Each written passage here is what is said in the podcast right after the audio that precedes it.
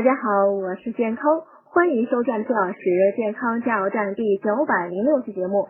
今天讲四类鱼不能吃。第一呢，长得畸形的鱼，包括死的甲鱼、鳝鱼不能吃，鱼胆也不要吃。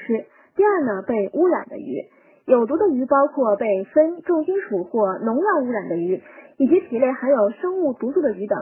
带有浓重煤油味的鱼虾呢，是砷污染的结果。